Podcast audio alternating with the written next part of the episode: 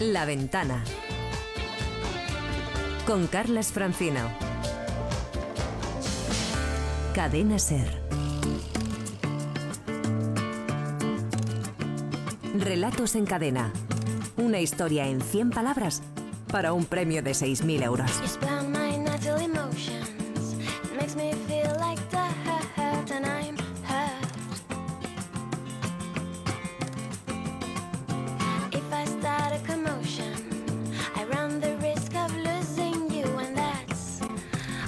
Javier Segarna, director de la Escuela de Escritores. Buenas tardes, amigo. Hola, buenas tardes. Bienvenido. ¿Qué tal? 505 historias nos han enviado los oyentes de La Ventana a este concurso Relatos en Cadena para construir, eh, bueno, lo que fuera a partir de una frase eh, realmente atractiva. ¿eh? La lluvia de fuego que lentamente devoraba la ciudad. Tenemos 505 propuestas y, tres finalistas como siempre. ¿Alguna pista sobre por dónde han ido así en general los nuestros oyentes escritores? Pues la verdad es que ha habido de todo porque con, esta, frase había eh, Apocalipsis, pocas veces hemos tenido una frase tan evocadora, ¿no? Lo que pasa es que puede haber habido puede haber habido sobre todo dos corrientes, ¿no? Los que han intentado domesticar la frase y los que han subido a lomos de la frase y se han ido, y se han ido, y se han ido por más, ¿no? Entonces yo creo que los tres, los tres relatos finales que están aquí son de esos, ¿no? De los que de los que no han intentado sujetar a la frase, no han intentado bajar la tierra, ¿no? Sino si han ido con ella y han dicho, bueno, si tú eres eh, una frase fuerte, yo voy a dar dos veces más, ¿no? Y se han ido por más, ¿no? Y la verdad es que eso es lo que hay que hacer, ¿no? Con un, con un, con un texto, ¿no? Con una frase, ¿no? Siempre, siempre ir un poquito más allá, siempre buscar, no intentar nunca mm, bajar las cosas a tierra, sino al contrario, subir con ellas al cielo, ¿no? Pues, es lo que han hecho los... pues vamos a saludar a estos finalistas eh, osados, oyentes, escritores, que escuchan la ventana y que participan en este concurso de relatos en cadena. Paloma Hidalgo tiene 50 años, es de Alcalá de Henares, es química, aunque trabaja como ama de casa, y este año es la segunda vez que ha quedado finalista, pero es veterana. Es veterana porque haciendo números, y lo hemos mirado porque, en fin, en todas las temporadas que lleva ya relatos en cadena, yo creo que ella nos corregirá que son ocho veces ya que ha quedado como, como finalista, en alguna final en la que sea, ¿no? Paloma, buenas tardes. Hola, buenas tardes. ¿Qué tal? Bienvenida de nuevo. Bueno, pues encantada de nuevo, claro. Así que te has apuntado a lo que decía Javier, ¿eh? eh con una frase tan, tan sugerente y a subirse a lomos de ella y bueno, ya veremos luego con la lectura del relato y hasta dónde llegue. Eso es. ¿Tú escribes siempre así? O, a veces te tiras también por la cosa un poquito más, más comedida, más controlada? Depende, según lo que me pida el cuerpo y la frase y el momento. Y bueno, no, escribo nunca de la misma forma. Yo creo que como todos, eh, cada, a cada hora somos distintos. Entonces, pues, escribo según eso. Muy bien. Paloma, que tengas muchísima suerte. ¿eh? Muchísimas gracias. Saludamos a Javier Regalado, que tiene 43 años, que es de Bilbao, que trabaja como arquitecto y que es la tercera ocasión, es también eh, veterano, tercera ocasión que queda finalista y estuvo en la final anual de 2010. Es decir, muy cerquita de, tocar, iba a decir la gloria, de tocar el premio. Javier, buenas tardes. Hola, buenas tardes. ¿Qué tal? ¿Cómo vas, amigo? Muy bien. ¿Qué tal? Tú también estás en la, en la vía que comentaba Javier, ¿no? Y, como Paloma también escribes en función del, del momento, cómo te pilla, de la frase. Sí, además yo en realidad cuando empiezo a escribir un relato eh, nunca sé cómo lo voy a acabar voy un poco pues por donde me lleva la historia, por donde me lleva la cabeza e intento no ponerle muchas, no sujetarla mucho, como decía Javier. ¿Escribes mucho, escribes poco? ¿Con qué frecuencia te organizas? ¿Eres disciplinado? ¿Cómo, cómo haces, Javier? No, soy bastante desastre. anárquico, anárquico. Ahora, la verdad es que vosotros me ayudáis bastante porque siempre tengo esa pauta de intentar escribir pues por lo menos una vez a la semana, aunque no siempre lo consigo, pero bueno, por lo menos por lo menos ahí estáis, sí. Bueno, pues oye, Javier, que tengas muchísima suerte. ¿eh? Gracias. Saludamos también a Eva Clemente, 37 años, es de Barcelona, pero reside en Madrid desde hace tres años y medio. Trabaja como diseñadora de, joyas. Y yo creo que ella es debutante. ¿eh? Eva, buenas tardes, hola. hola, Carla, buenas tardes. La primera vez que llegas a una final de las nuestras, ¿no? Eh, sí, de hecho es que es la segunda vez que me presento. Me presenté, ah, descubrí el concurso hace muy poquito, me presenté una vez casi por los pelos y esta es la segunda vez que me presento, así que... Oye, ¿Qué nivel de efectividad sí, sí, sí, Oye, ¿cómo se, ¿cómo se da lo de... Que, pues mira, por, por lo, poco usual del oficio, ¿no? Poco conocido, lo de diseñar joyas. Eh, bueno, eh, es... Eh, yo diseño joyas para, para novias. Además es una, ah, una técnica así muy peculiar, muy unas joyas muy diferentes y de siempre me ha gustado todo lo que sea creatividad, estudié Bellas Artes, también filología y, y yo creo que al final todo va, todo va relacionado, no es diferente, siempre es lo mismo, siempre es creatividad. Pero sale por un lado, sale por otro, pero siempre es lo mismo. Qué específico, ¿no? Joyas para bodas. Eh, sí, bueno, hago joyas para, hago joyas de todo, pero me estoy especializada más ahora en, en joyas de novias que son así muy, son muy especiales, son me gusta porque me puedo explayar un poco. Ah, porque la gente, la gente se sigue casando. Sí, sí, sí, Eso siempre, yo creo que eso no se pierde. Muy bien, Eva. Oye, que tengas muchísima suerte. ¿eh? Muchas gracias. Y antes de leer los relatos de nuestros finalistas, hoy vamos a saludar a un invitado, a un jurado especial, pero especial por, por varios motivos. Fernando Martínez es un microrelatista, es, es ilustrador y además es líder del proyecto que ha cristalizado el libro Despojos del Rec. ¿Esto qué es? No tiene nada que ver con las películas, se llama Balagueró, esto que vaya por delante, pero lo contamos. El próximo sábado, más de 50 autores de microrelatos de toda España van a darse cita en Barberá del Vallés, que es un municipio cerquita de, Barcelona, para celebrar, atención, la cuarta microquedada relatista. A ver, estas jornadas eh, nacieron a partir de una idea, de una conversación Despojos del REC, despojos de relatos en cadena. es decir, este libro ha salido adelante, y ha salido adelante vía crowdfunding, y reúne, bueno, pues algunos de los muchos microrelatos que, bueno, que no llegan a, finales, que no, que no pasan el corte, pero que tienen una calidad indiscutible. Y con esa filosofía y con las ganas de compartirlo con el resto del mundo, pues ahí se han animado con Fernando a la cabeza. Fernando Martínez, buenas tardes. Hola, buenas tardes. ¿Qué tal? Lo, lo que puede salir de una conversación así, así medio casual, ¿no? Sí, no me cuentes, no me cuentes, menudo, menudo embolado que, se dice. Pero genial, genial, muy, muy bien. ¿Cómo ha quedado el libro, Fernando? Descríbelo un poco, venga. Pues la verdad es que es un, un libro muy, no sé, para nosotros muy entrañable, ¿no? Porque piensa que ha nacido a, raíz de, de, la sinergia, de la unión de sinergias de un montón de gente fantástica.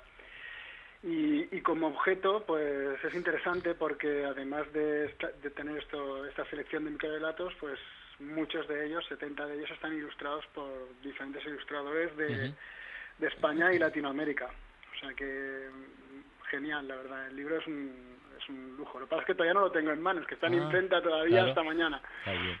Oye, ¿y las actividades de una quedada tan particular como esta, en qué consisten? ¿Qué hacéis? ¿Son, ¿Tienen que ser saludos breves también? ¿Qué actividades hacéis, Fernando? Bueno, eh, la verdad es que están marcados dentro de las primeras jornadas de microrelato que se hacen aquí en Barberá.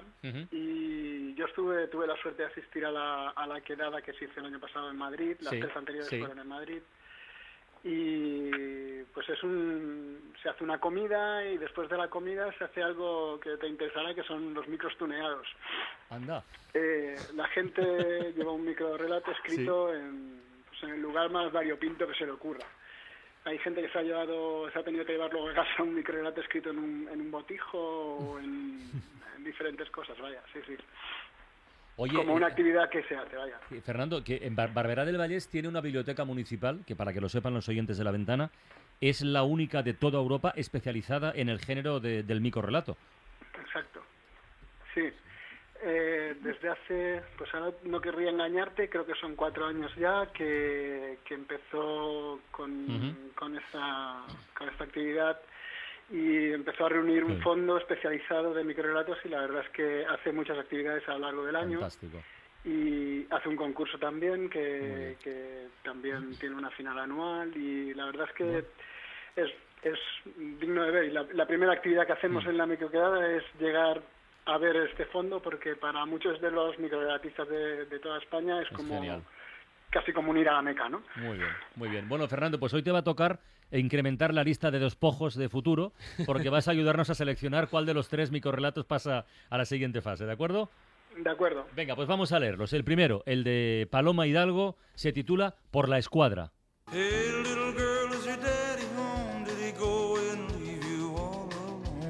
La lluvia de fuego que lentamente devoraba la ciudad ya no era noticia. El protagonismo se lo llevaban las olas de risa contagiosa que desde los campos de dunas se extendían por las calles. Por la ventana del salón, abierta para evacuar el calor desde que empezó a llover, llegaban las carcajadas de la gente afectada. Quise bajar a meter los pies en ellas, pero no me dejaron. Me recordaron que estaba castigada por haber salido descalza a pisar los charcos la tarde anterior. Qué intolerantes habían vuelto, pensé, mirando la foto en la que corrían descalzos sobre la tierra roja de su primera visita a Marte. Y está la sorpresa al final, en el último segundo. Exacto, ¿no? Pero sobre todo, sobre todo lo, que tiene esta frase es que ha hecho una de las opciones que había con esta frase, ¿no? Que era crear un mundo a partir de ella. Ha creado un mundo donde eso es normal, donde la lluvia de fuego devora la ciudad, donde hay olas de risa contagiosa, es donde se va a Marte de vacaciones, etcétera, ¿no? Entonces ha creado todo un mundo, ¿no? Y la verdad es que aunque el texto está más o menos cerrado, a mí me darían ganas de que continuara, ¿no? Yo esos los textos que a partir de aquí tenemos planteado una situación, un mundo, un personaje y ahora que le empiecen a pasar cosas a esta niña, ¿no? Eh, castigada. Eh, a veces lo veo más casi como un principio como un micro relato en sí. Ahora lo que está genial es la, cómo, cómo ha construido un mundo a partir de prácticamente esa frase que le habíamos dado. Venga, vamos con el segundo finalista. Javier Regalado, su relato se titula El infierno de los dos. La lluvia de fuego que lentamente devoraba la ciudad quemó todo a nuestro alrededor. Terremotos gigantes abrieron en canal las avenidas, engullendo las grietas a nuestras familias y a nuestros amigos. Los volcanes explotaron y la lava bajó como un torrente desbocado, llevándose lo poco vivo que aún reconocíamos. Y ahora que por fin todo está en calma, dices que te aburres, que te vas. Cierras la puerta, levanto la vista y no queda nada, solo ceniza.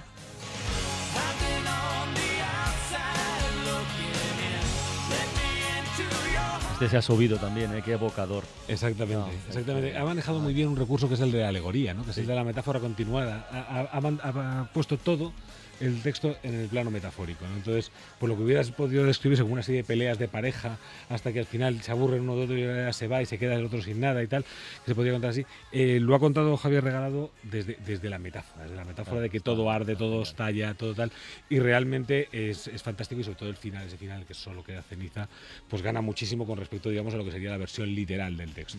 Vamos con el tercer relato finalista, el de Eva Clemente. Se titula Inexpugnable.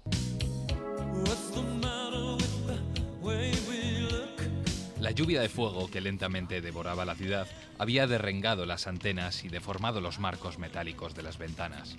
Las papeleras eran charcos de plástico sobre las aceras y los neumáticos de los coches burbujeaban sobre el asfalto. Incluso el color azul se había convertido en rojo y el verde se había rendido al naranja.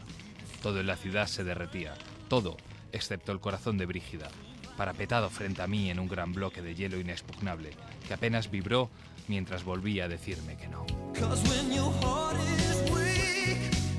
Pues otra también. Otra también, ¿no? Toda parecida, ¿no? Toda una historia, muy parecida, ¿no? Toda una historia de amor. Es que es casi más un correlato, ¿no? Porque es un correlato de ese calor que él siente y que luego sirve hacer, para hacer el contraste con la frialdad de ella, ¿no?